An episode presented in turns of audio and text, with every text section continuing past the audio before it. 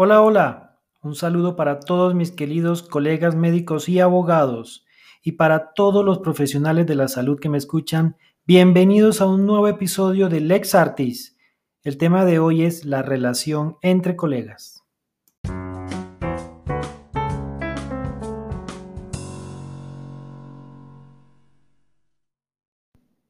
El tema de hoy es complicado porque la relación entre colegas para nadie es un secreto que a veces es difícil.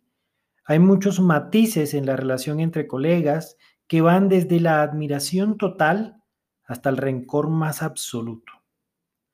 Y no puede ser de otra forma, mis queridos colegas, y esto aplica no solo para los médicos, sino también para los abogados. No puede ser de otra forma porque así es la naturaleza humana. En este episodio o mejor, este episodio no está hecho solo para mis colegas médicos, sino también para mis colegas abogados y en general para todos aquellos que tienen colegas, no importa su profesión. La complejidad del ser humano nos pone en evidencia la fragilidad enorme que tiene la relación entre los colegas. Una relación que atraviesa toda suerte de emociones, pero la más dañina no solo para los colegas, sino para nuestra propia profesión, es la envidia, el egoísmo y un sinnúmero de otros sentimientos y emociones que no valen la pena nombrar. Lo cierto es que estas no pueden cambiarse, no podemos evitarlas, porque así es la naturaleza del ser humano. Y no se trata de negarlas, no se trata de anularlas, se trata de reconocerlas y sobre todo se trata de tener un código de conducta un código de etiqueta, si le podemos llamar así, entre nosotros. Los profesionales no podemos actuar como si fuéramos unos seres humanos simples o como dirían los psiquiatras primitivos, que reaccionan frente al otro como si nunca hubiésemos pasado por la universidad. Los profesionales no somos ni más ni menos que las demás personas en términos de nuestra humanidad, pero uno sí esperaría que en la forma de tratarnos debería haber una diferencia. De otro modo, tanta formación no vale la pena, porque la universidad es un centro de transformación y lo menos que podemos esperar es que quien entra en ella pues no sea el mismo que sale. Debería salir como un ser humano mejorado. Y seguramente todos salimos transformados y mejorados, pero como dice un refrán, la esposa del César no solo debe serlo, sino que también debe parecerlo. Yo siempre he dicho que los médicos somos complicados porque atesoramos nuestro criterio clínico como un bien irrefutable, inconciliable, totalmente privado, que no admite la crítica con la excusa de que eso afecta la autonomía médica, incluso hasta la ética profesional. Los médicos debemos cambiar la forma como nos expresamos de los demás colegas. No debemos, nos debemos ese decoro, nos debemos ese mínimo respeto por el otro, sin que eso signifique que tengamos que aceptar ciegamente el criterio del otro solo por la excusa de que somos intocables, o como dicen por ahí, no se le puede decir nada porque es delicado. Miremos esto desde dos puntos de vista, desde el que critica y desde el criticado. El que critica debe hacerlo con respeto, debe hacerlo ante todo desde la seguridad de la intimidad profesional. Entiéndase bien esto. No se trata de hablar de los temas en la cama, no. Se trata de la intimidad de la privacidad, no del escarnio público frente a otros colegas ni frente a los pacientes o sus familiares.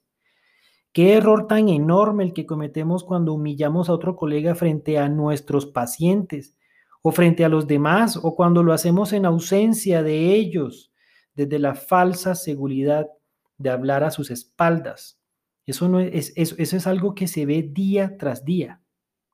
Y esto aplica, esto aplica para los profesionales en formación. Es más, yo diría que con ellos es aún más delicado porque justamente están en formación. Es decir, eso es lo que le estamos enseñando, mis queridos colegas.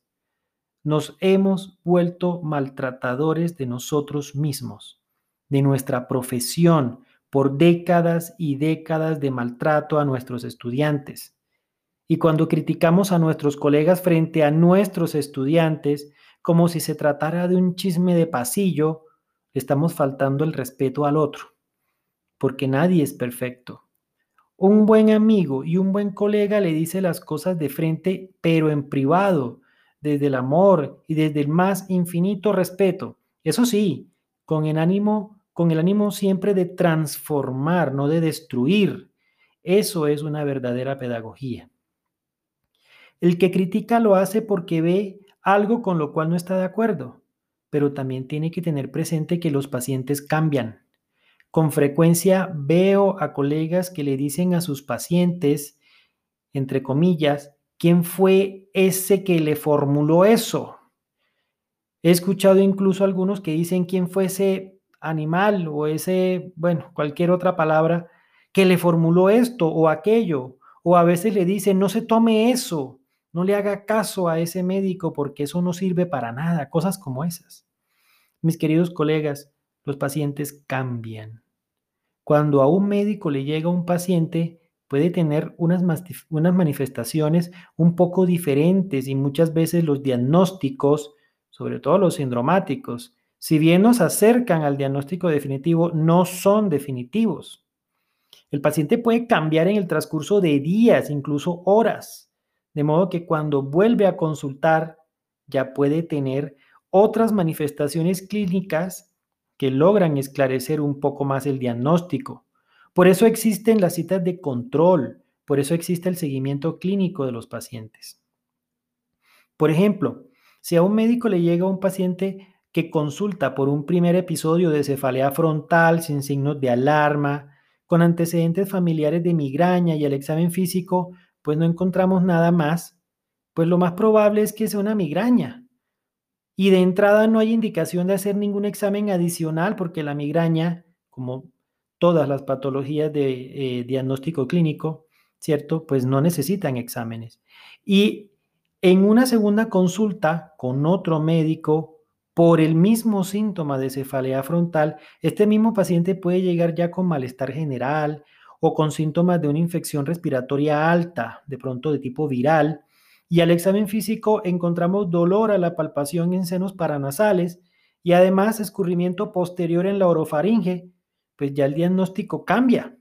A pesar de que es el mismo paciente que se queja de dolor de cabeza, clínicamente no es el mismo paciente, porque muchas veces las enfermedades cambian de esta manera. Entonces mal haría el segundo médico hablar ¿cierto? Del primero, solo porque lo trató con AINES y no le formuló un antibiótico o porque no le manejó la sinusitis, incluso por no haberle solicitado una radiografía de senos paranasales. No falta el médico que desacredita a su colega delante del paciente ante estas situaciones. Ejemplos como estos hay todos los días, todos los días desde este, que es el más sencillo, hasta casos más graves, como por ejemplo el paciente sin antecedentes y sin signos de alarma, que consulta por epigastralgia y es manejado como una gastritis con inhibidora de las bombas de protones y resulta que termina siendo un cáncer de estómago. O la tos que termina siendo un cáncer de pulmón y al inicio se trataba como si fuera una tos alérgica, porque no encontraban más nada. La clínica es tan florida y no podemos ser tan irresponsables de ir hablando mal de los demás, especialmente cuando vemos a un paciente en una segunda o en una tercera ocasión. A este tipo de fenómeno yo le llamo el espejismo de la enfermedad, porque la enfermedad a veces se ve como un espejismo, como el sujeto perdido en el desierto que ve a lo lejos un oasis con abundante agua fresca y comida y una sombra donde descansar. Pero a medida que pasa el tiempo y se va acercando, solo encuentra un montón de rocas estériles.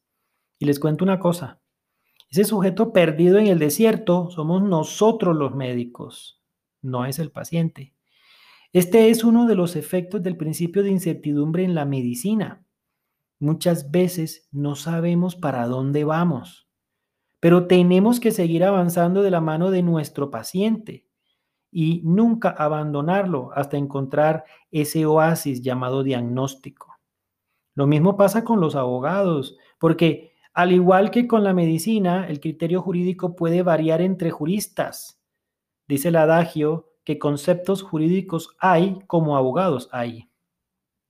Cada uno tiene su forma de pensar, que puede variar, porque la experiencia puede cambiar, puede ser diferente, porque em, la experticia puede ser muy diferente, porque puede tener mucho más experiencia en el tema procesal, etc. No vale la pena presumir del conocimiento que uno tiene delante del cliente solo por intentar desacreditar a otro colega que está en una posición contraria a la nuestra. Estoy hablando en el caso de los abogados. Recordemos que a quien tenemos que convencer nosotros, los abogados, es al juez, no al colega. A veces el ejercicio del derecho es un poco teatral, sobre todo en audiencia, pero no podemos perder el respeto ante nuestros colegas y eso incluye al juez. Pecan los abogados que pretenden dar lecciones excesivas a los jueces Créanme que por regla general los jueces saben muchísimo y no es necesario convertir una audiencia en una cátedra. Desde el punto de vista del criticado hay que tener mucho cuidado. Primero, siempre debemos, debemos hablar con nuestros pacientes y lo más importante, como siempre he dicho en otros episodios, no dejar salir al paciente con dudas de su consultorio. Hay que dedicarle el tiempo a sus pacientes, a nuestros pacientes, para explicar, para escucharlo. Un paciente que se va con dudas es un paciente que va a buscar a otro médico y ya sabemos lo que ocurre cuando eso pasa. Mis queridos colegas, debemos respetarnos, debemos cuidarnos, debemos aprender a tratarnos bien. No podemos seguir maltratándonos solo porque no estamos de acuerdo con otro médico o con otro abogado, otro colega. Debemos tener el suficiente colegaje para decirle al otro médico las cosas, pero en privado, con el más infinito respeto. Y también debemos tener la suficiente humildad para aceptar nuestros errores y aprender de ellos, a aceptar las observaciones y las sugerencias que los demás nos hacen. Desafortunadamente, el mal colegaje entre médicos y entre abogados también es un comportamiento que provoca muchas demandas. Eso es todo por hoy. Recuerden que en la descripción de este episodio está mi cuenta de Twitter, arroba sanderslois, por si me quieren escribir. Ahí me pueden retroalimentar y también pueden participar proponiendo un tema para tratar en un próximo episodio. Recuerden que este podcast lo pueden escuchar desde cualquier dispositivo móvil usando las aplicaciones de podcast de Google, de iTunes, Spotify y otras. Solo deben suscribirse para que cada 15 días les llegue la notificación de un nuevo episodio. Un abrazo para todos, chao chao y que Dios los bendiga.